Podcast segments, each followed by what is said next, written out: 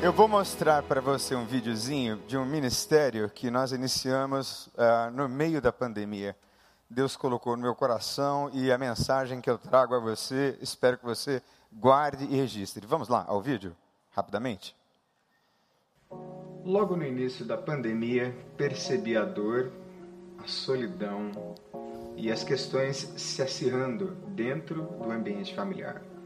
Muitas pessoas solitárias, em dor, então Deus colocou no meu coração a intenção e o projeto de alcançar essas pessoas através das plataformas online, uma vez que estamos socialmente distanciados.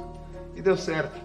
Hoje nós temos um grupo de conselheiros cristãos que acompanham continuamente um número muito significativo de pessoas que precisam de um ouvido amigo, de uma palavra de Deus e de uma oração.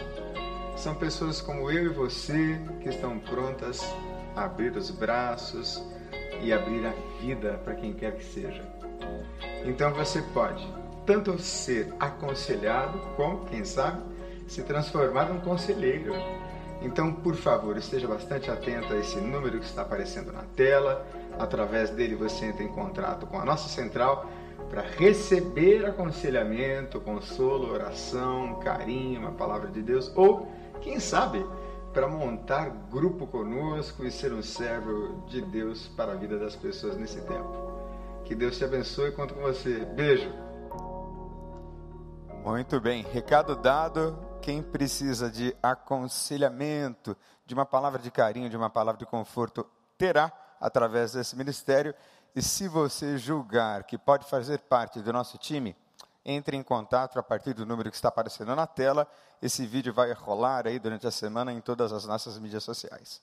Então vamos lá. Evangelho de João, no capítulo 2, nós vamos ler a partir do primeiro verso. Texto que com toda certeza você conhece muito, muito conhecido na Bíblia e no Evangelho de João. João, capítulo 2, a partir do primeiro verso, diz assim: No terceiro dia houve um casamento em Caná da Galileia e a mãe de Jesus estava ali. Jesus e seus discípulos também haviam sido convidados para o casamento, tendo acabado o vinho. A mãe de Jesus lhe disse: Eles não têm mais vinho. Jesus respondeu: Que temos nós em comum, mulher? A minha hora ainda não chegou. Sua mãe disse aos serviçais: Façam tudo o que ele lhes mandar. Ali perto havia seis potes de pedra, do tipo usado pelos judeus para purificações cerimoniais. Em cada pote cabia 80 ou 120 litros. Disse Jesus aos serviçais: Encham os potes com água. E os encheram até a borda. Então lhes disse: Agora levem um pouco do vinho ao encarregado da festa, e eles assim o fizeram. O encarregado da festa provou a água que fora transformada em vinho sem saber de onde viera, embora o soubessem os serviçais que haviam tirado a água. Então chamou o noivo e disse: Todos servem primeiro o melhor vinho. E depois que os convidados já beberam bastante, o vinho inferior é servido. Mas você guardou o melhor até agora. Esse sinal miraculoso, em Caná da Galileia, foi o primeiro que Jesus realizou. Revelou assim a sua glória, seus discípulos creram nele, e depois disso ele desceu a Cafarnaum com sua mãe, seus irmãos e seus discípulos e ali ficaram alguns dias. Vamos orar? Feche os seus olhos, você que está em casa pode fechar os seus olhos também, orar. E eu vou dar a você alguns segundos para você ter esses segundos com Deus. Você e Deus.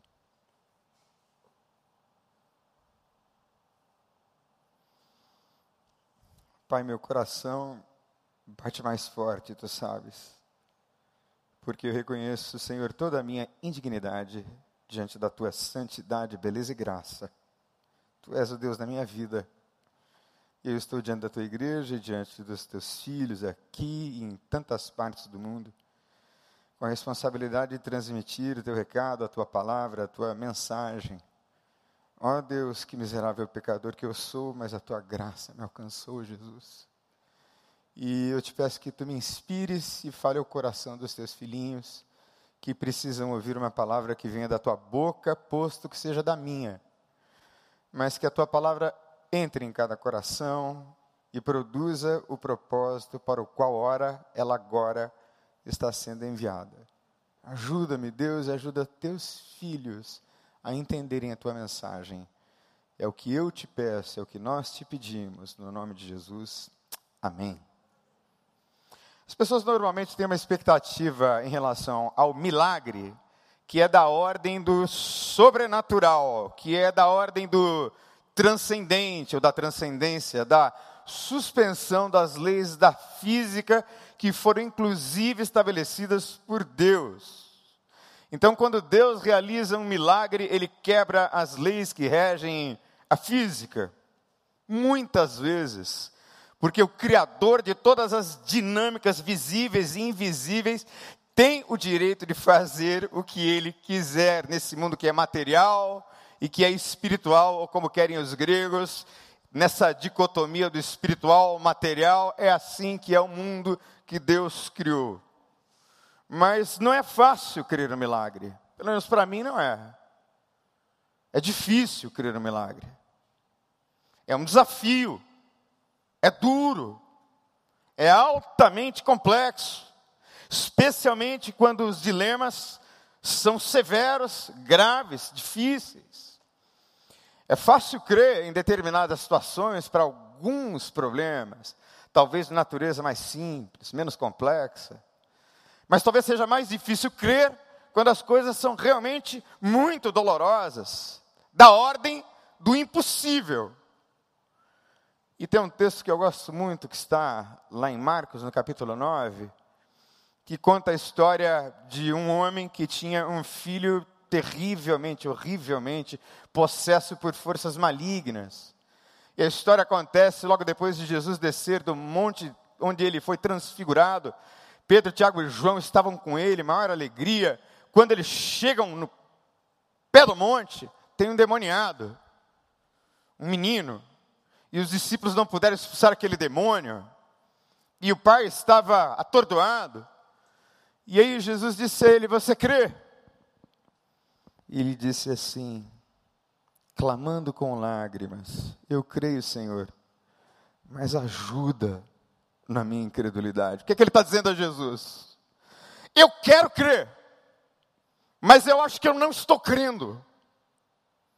Eu gostaria de crer na medida em que o Senhor me desafiou a fé, mas eu não consigo crer, porque já há tantos anos que eu vejo meu filho babar, cair, se machucar, ser levado ao fogo por uma força sobrenatural, espiritual, sem controle.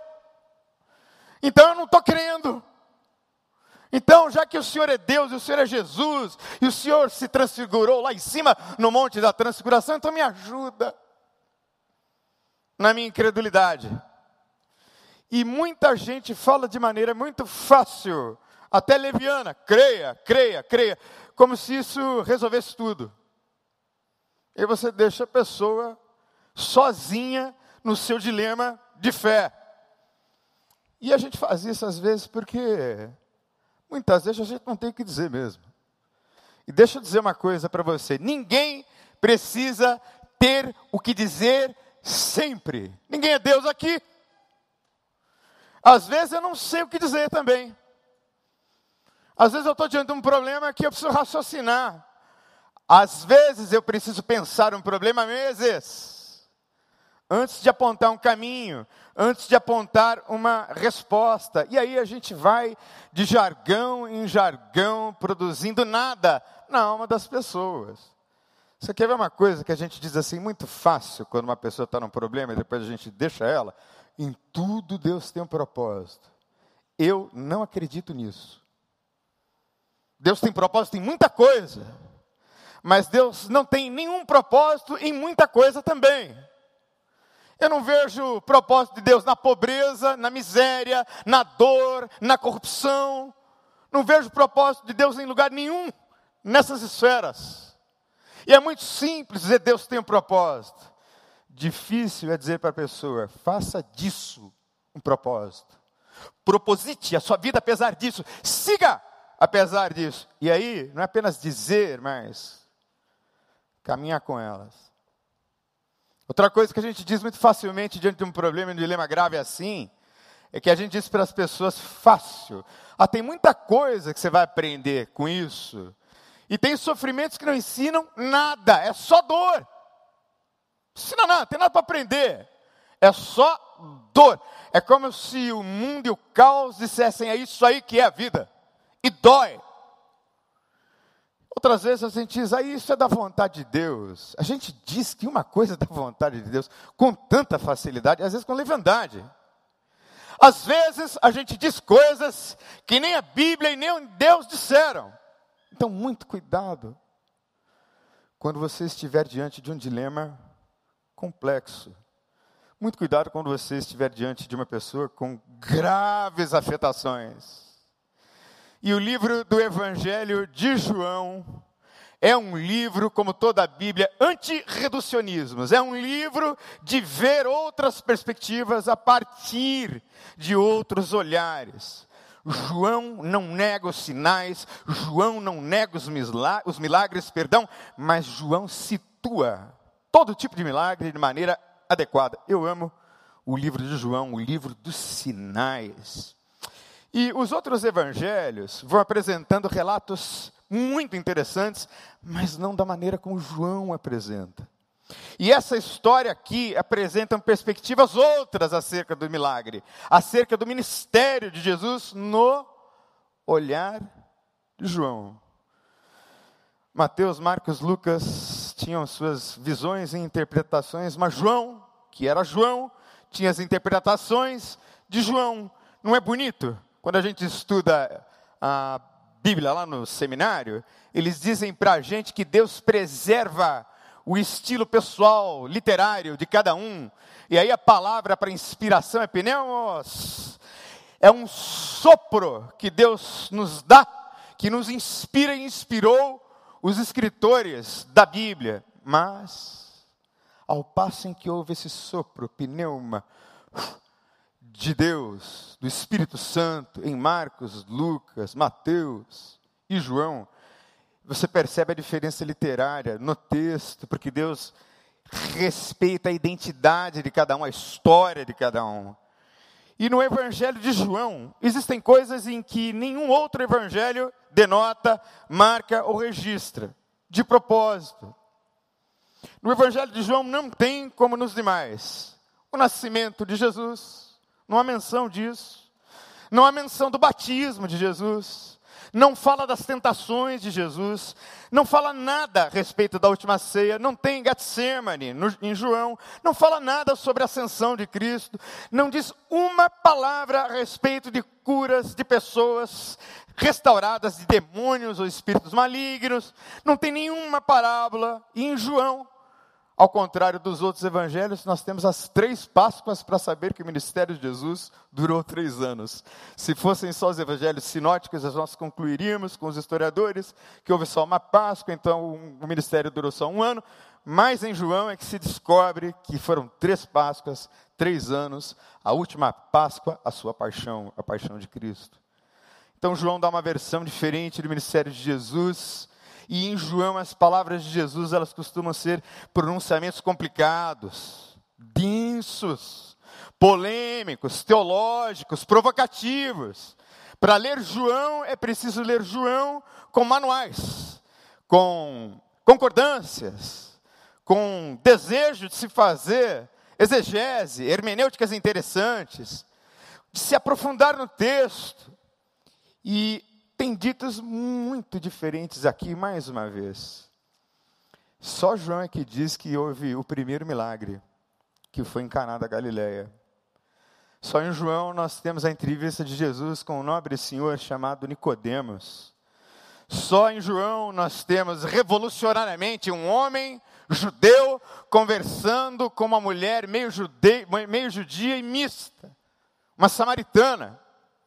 Já era um desafio enorme para um judeu conversar livremente no meio-dia, sozinho, com uma mulher. Mas ele faz isso. E a atitude dele é revolucionária em termos de como as mulheres se liberaram séculos depois. Baseados nesse texto e na teologia que se construiu ao longo do tempo em favor dele. É só em João que nós temos a ressurreição de Lázaro. E é só em João que nós temos uma das cenas que eu, pelo menos, considero das mais lindas desse Jesus homem, que é homem como eu, ele se ajoelha e lava os pés do, dos discípulos. E é, e é lindo, porque as câmeras vão tentar me acompanhar aqui. Porque para lavar os pés dos discípulos, ele tem que se ajoelhar e se humilhar. O maior se humilha diante do menor. O Todo-Poderoso lava os pés daqueles que decidiram corajosamente segui-lo.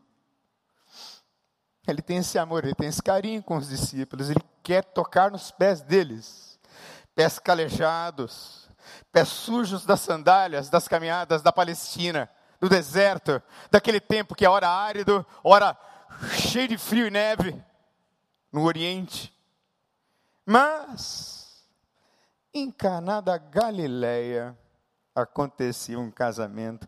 E as leis judaicas diziam que as bodas da Virgem deveriam acontecer numa quarta-feira. E a festa durava mais de um dia e a cerimônia a semana toda. Por isso era preciso muito vinho e muita alegria para todos os convidados. E durante um tempo eles eram visitados por todos os parentes e por aquela comunidade. Eles ganhavam uma coroa cada um, e mantinham as portas da casa nova aberta e iam recebendo as visitas para as felicitações. Naquela época não tinha lua de mel, eles ficavam em casa recebendo os parabéns. Ou seja, os noivos eram literalmente tratados como reis.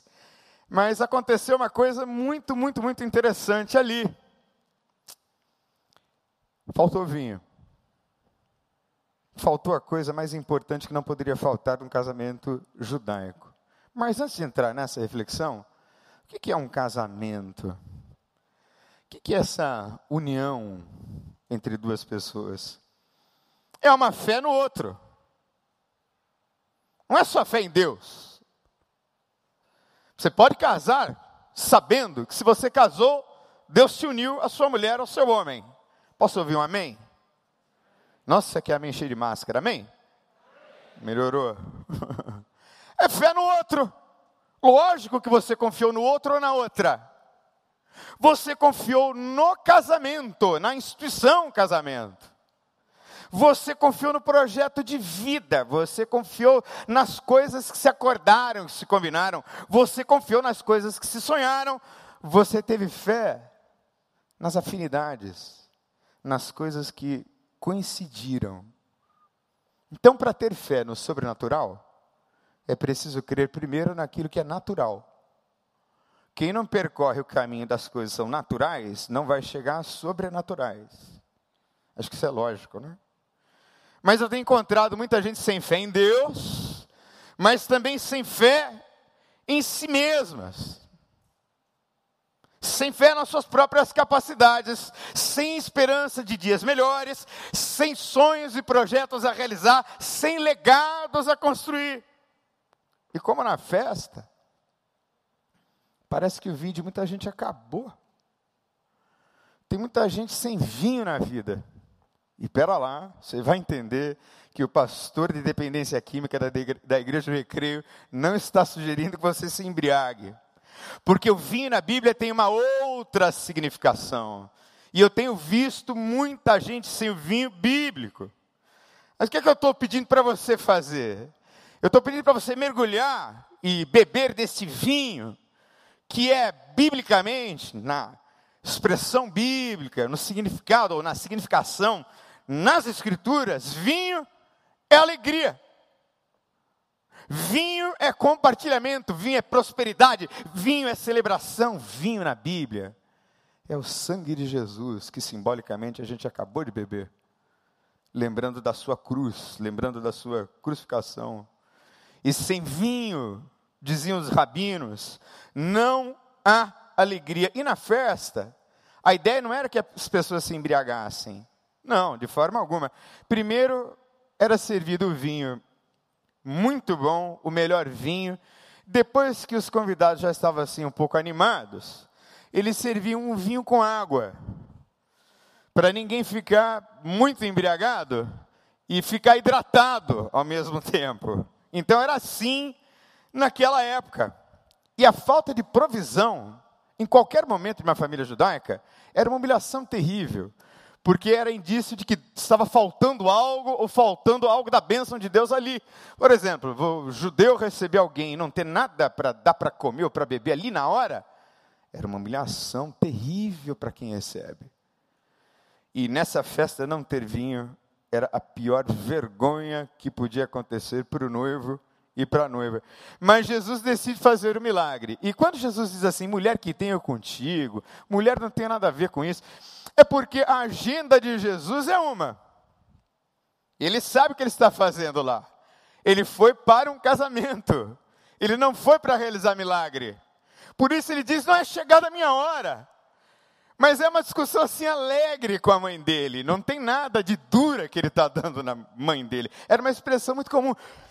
E queco? É o que Jesus está falando. E o queco tem a ver com isso? Acabou, vim aqui. Mas parece que a mãe de Jesus, que é Maria, e mãe boa, leu o que o filho quer dizer sem que ele fale palavras, né? Leu o pensamento do filho. Ela olha assim para Jesus. Acho que Jesus deu aquela risadinha assim. Aí ali, é, já não tem mais diálogo no texto, assim, façam tudo como ele mandar. E aí, ele aproveita aquele momento para falar sobre o reino de Deus didaticamente. E ele pede para encher as talhas da purificação. Que talhas eram essas? Essas talhas eram talhas de pedra, onde você colocava água para as purificações cerimoniais dos judeus. Então tinha dois fins, ou duas finalidades a água ali. Primeiro, para lavar os pés daqueles que iam entrar na casa para a festa. Tinha que entrar de pé limpo. É um componente muito importante na religião judaica. Pé limpo, pé e mãos limpas. Mãos e pés limpos. E os, as mãos, inclusive, precisavam ser lavadas entre uma refeição e outra. Era mais de uma vez que se lavava principalmente as mãos. Era uma lei cerimonial judaica que insistia que isso deveria ser feito, era um princípio. Mas, como eu disse, eu tenho encontrado muita gente sem fé. Sem fé no outro, sem fé na outra pessoa. Está tão machucado que já não acredita nem em si nem no outro. Não acredita que pode aparecer um outro maravilhoso. Não acredita que pode aparecer um grupo que se reúna para fazer algo bom, maravilhoso, duradouro, de efeitos permanentes ou perenes, fortes, profundos. Eu tenho encontrado gente sem fé em casamento, sem fé em projeto, sem fé em coisas que se combinam, sem fé em coisas que grupos de pensamentos diversos podem fazer juntos em unidade.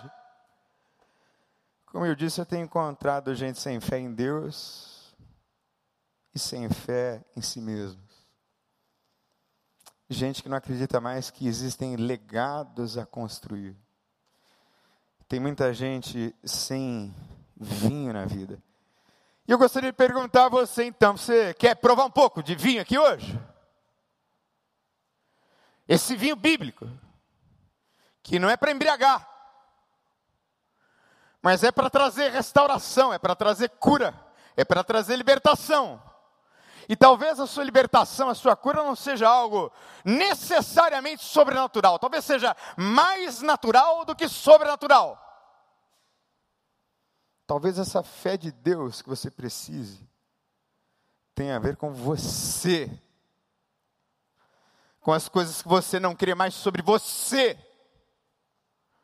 Tem a ver com as coisas mais que você abandonou, você abandonou. Você não acredita mais tem a ver com as frustrações que vão ficando pelo caminho. E você esquece, ou faz de conta que elas não estão lá. Será que você não gostaria de experimentar hoje, aqui agora já, pelo menos o começo, de uma alegria melhor, de uma felicidade inesperada? Então faça o seguinte agora, no nome de Jesus Antes de você acreditar e chegar ao milagre, acredite no dom da vida que Deus deu a você. Acredite que você está respirando agora. E o tetragrama, de onde se lê Deus na língua hebraica, quer dizer sopro. Ouvi de um teólogo certa vez que toda vez que a gente fala qualquer palavra, a gente fala coadjuvantemente ou fundamentalmente Deus o tempo todo, porque Deus é sopro, Deus é palavra. Então você está hoje vivo, você está hoje com saúde, você tem hoje a sua cognição, seus pensamentos todos ordenados, prontos para serem atuados e postos em prática. Quanta coisa boa na sua vida hoje.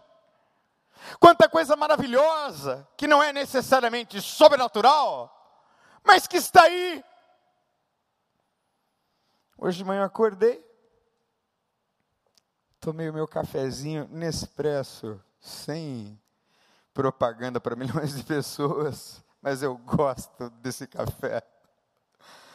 E aí foi um, foi dois, foi três, foi quatro, foi cinco, foi seis.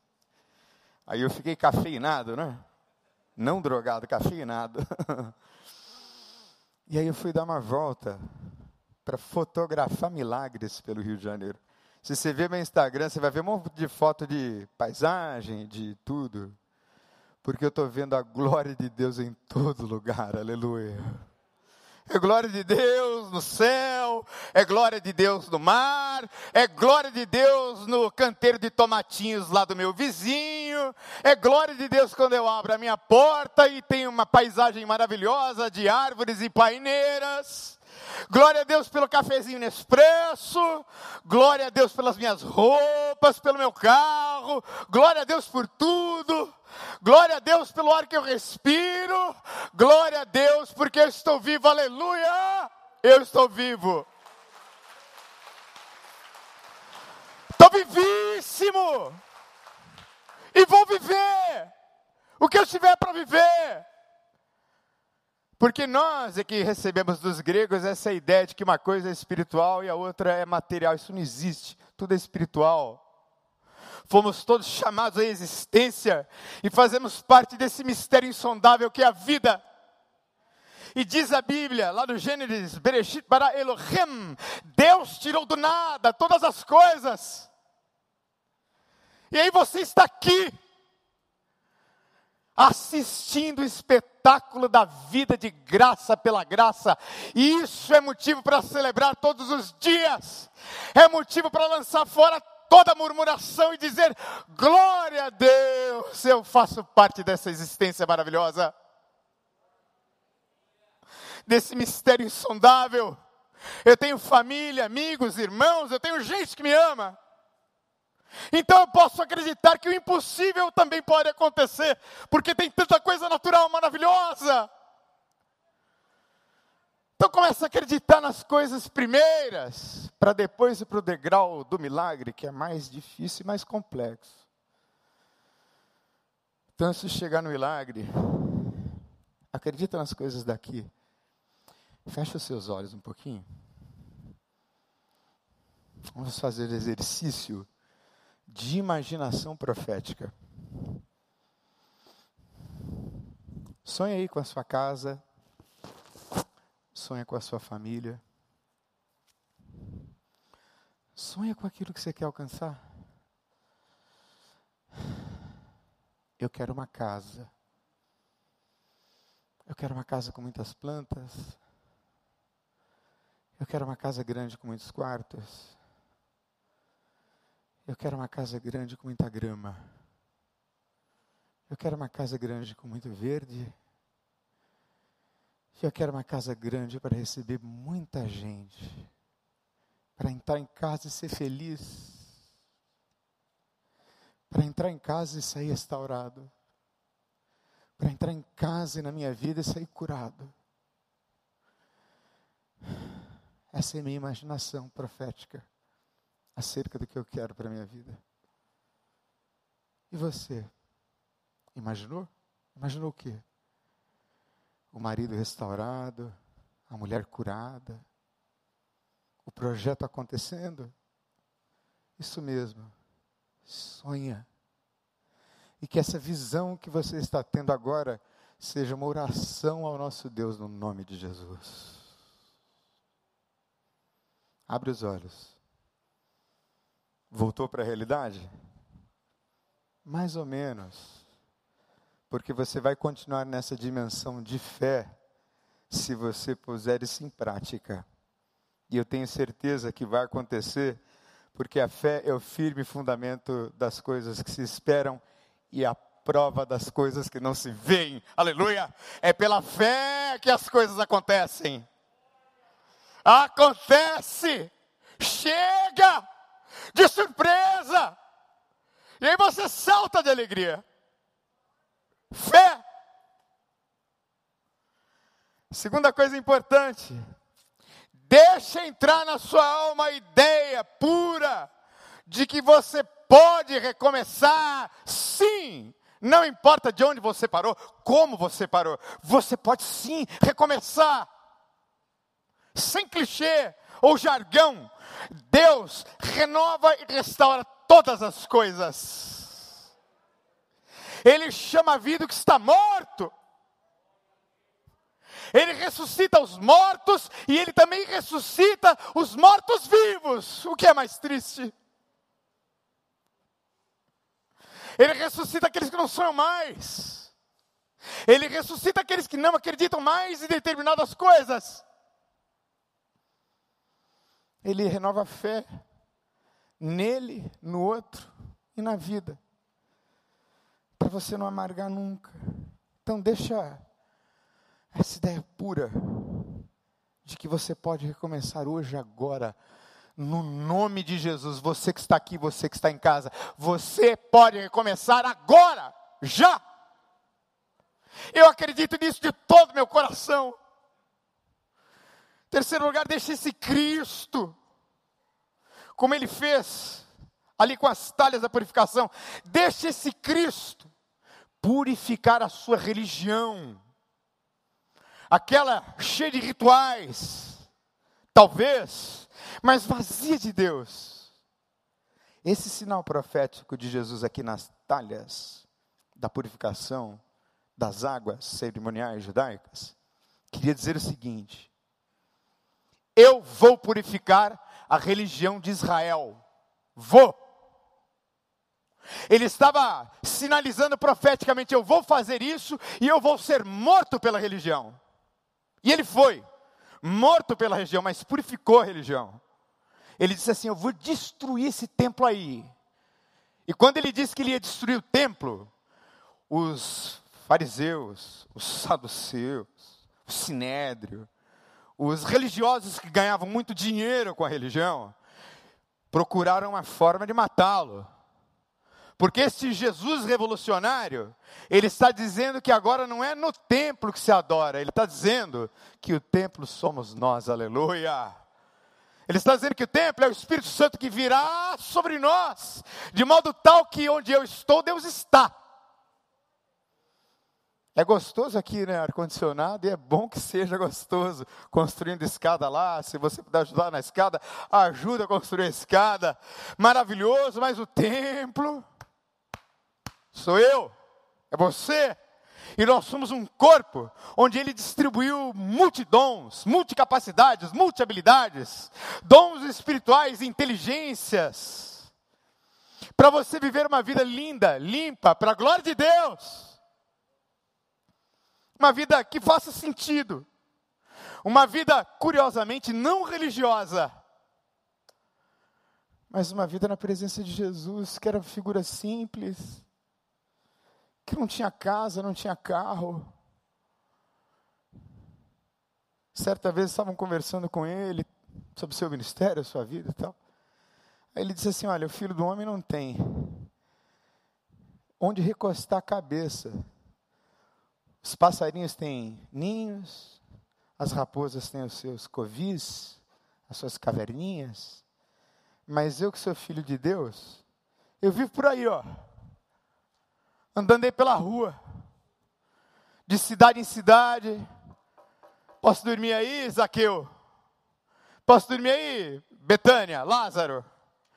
E aí, quem é que vai me receber hoje? Era assim que andava Jesus. Eu acho isso lindo. E eu acho que a gente perdeu isso. Essa singeleza, essa simplicidade, esse contato com o povo, com as pessoas. Parece que a gente se fechou. E a gente não consegue mais ser simples como Jesus era. Tudo muito pirotécnico. Tudo muito sofisticado demais. Quando as coisas do Evangelho são simples. Muito simples. É no partir do pão. Não sei se você sabe a raiz etimológica da palavra companheiro. A raiz etimológica da palavra companheiro é companes, é aquele que come pão com. Então, companheiro ou companheirismo, comunhão é isso. É comer pão junto. É comer um quilo de sal junto. É chorar junto, é rir junto. É estar com outro junto. É essa religião que Jesus quer. É essa a espiritualidade que ele aponta lá no Evangelho de João, no capítulo 17, que eles sejam um, como eu sou um em ti, para que o mundo creia que tu me enviaste. Meu Deus, quando é que nós seremos um na terra? Onde há tanta competição, tanto frenesi, por bobagem. O Evangelho é simples. É estar com as pessoas nas suas dores. O Evangelho não é uma coisa de fabricar gente. O Evangelho é estar com as pessoas e amá-las, nas coisas mais pequenas e simples. Deixe Deus devolver as suas esperanças. Deixa Deus, quarto lugar, restaurar as suas esperanças. Eu acho bonito, ou bonita a cena do casamento aqui, porque são dois jovens que se amam eu fico imaginando a cena, eu já fiz muitos casamentos e é gostoso fazer, quem é pastor adora fazer casamento, eu adoro. Porque é gostoso ver os jovens felizes, gaguejando, e aí eu apronto com eles e faço eles fazerem votos ali na hora, espontâneos, e não sai nada, não é, André? Tem que escrever os votos. O André, não sei se dá para filmar o André, que ele é meio maluco. Ele pegou o carro dele com a esposa dele, foi lá na cidade de Bauru, eu estava escondido na pandemia, mas ele se restaurou com a esposa, estava morrendo de vergonha, que bom que está de máscara, mas ele pegou e foi lá, e eu renovei os votos desse casal, aleluia, lá na cidade de Bauru. Ele foi lá, atrás do pastor, coitado. Mas eu acho lindo isso. Que o André não é tão jovem, né? Mas Deus restaurou a vida de vocês. Rejuvenesceu a vida de vocês. Bom ver vocês de mão dadas, assim, gostoso psicólogo chamado Charles Snyder, ele pesquisou esperança por 25 anos. Então eu respeito um sujeito que respeita um tema há 25 anos, viu, doutor Rogério? 25 anos espera, é, pesquisando esperança. E ele descobriu que quem tem esperança tem assim seis ou oito projetos acontecendo ao mesmo tempo, no mínimo. Quem tem esperança vive mais. Quem tem esperança é positivo em relação à vida. Quem tem esperança cai e levanta. Não fica murmurando que caiu. Levanta e vai. E essa mudança aqui, esse milagre, é um milagre, um milagre que transforma água em vinho, não é isso que ele faz? O vinho tem ácido tartárico. O ácido tartárico é o dihidroxibutâneo-dioico. Vou repetir. Ácido tartárico. Dihidroxibutâneo-dioico. É isso que é aquilo que tem no vinho são seis átomos de quatro átomos de carbono, perdão, seis de hidrogênio e seis de oxigênio. Esse é o ácido tartárico. Você vai encontrar esse tipo de ácido em outras bebidas fermentadas a partir de cascas de frutas. Você encontra ácido tartárico no vinho. Esse ácido com esse nome tão complexo, dioxibutaneidioico. Esse é o ácido tartárico.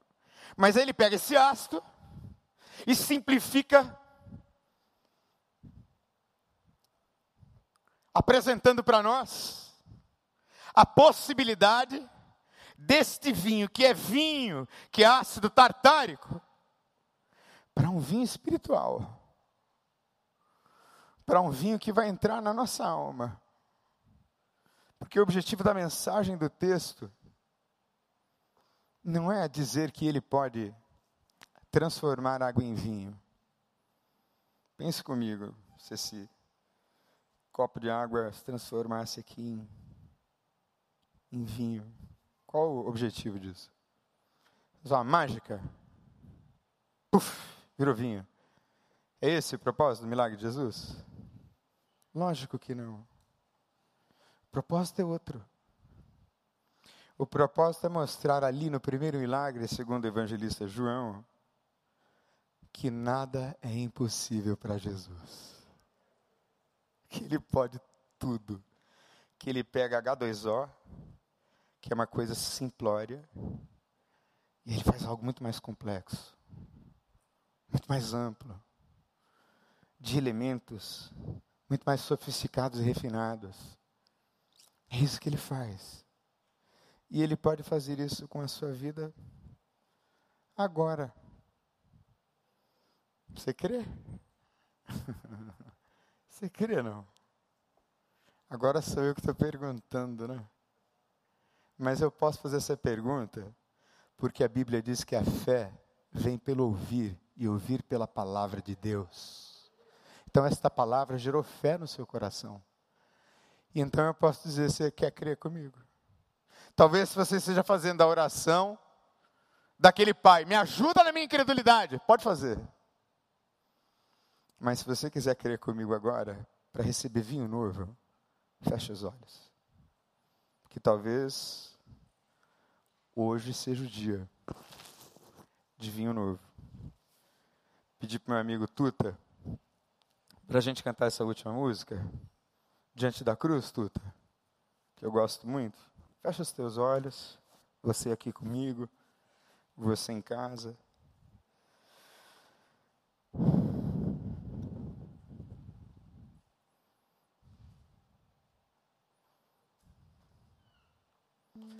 Hora de crer.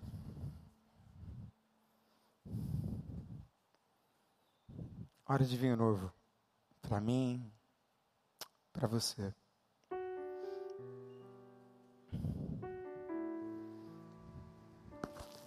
Verdade mais fundamental do Evangelho. Ele me ama. Verdade mais fundamental de Deus. Deus é amor. Ele não foi fazer milagre no casamento, mas impôs sobre ele uma maravilhosa oportunidade. Aí ele fez de um elemento simples algo complexo. Ele fez de um elemento simples algo complexo que no final simplificou a vida. Vou dizer de novo, hein? De um elemento simples que é absolutamente natural imprescindível para a vida, que é água, que já não funcionava mais para purificar a religião judaica. Aí ele coloca sangue na forma de vinho, representando a sua morte ali dentro. Vinho novo, perfeito, sem água, da melhor qualidade. Vinho novo para você, querido, querida. Você quer isso? De graça, viu? Não se paga nada. Não se pode pagar, adquirir o favor de Deus de forma alguma. Vinho novo. Você quer isso? Pedir para você fazer uma coisa corajosa. Se Deus está falando com você nessa noite, você quer vinho novo aí para a tua vida, seja para o que for. Fique em pé no seu lugar aí, no nome de Jesus, agora. Deus falou com você, fique em pé. Vamos cantar?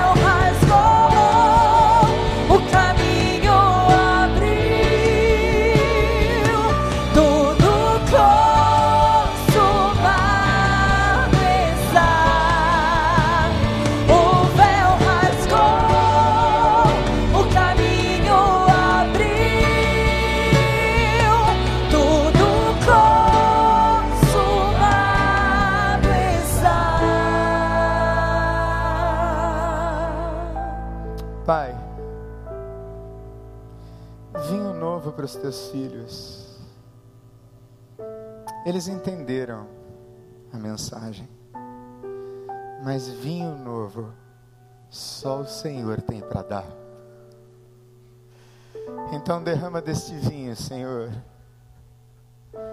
sobre a tua igreja aqui agora. Restaura esperanças, oh, Deus. Restaura casamentos, famílias, filhos restaura carreiras, restaura a saúde. Vinho novo, Deus. Restaura o luto, a dor, Senhor, que insiste.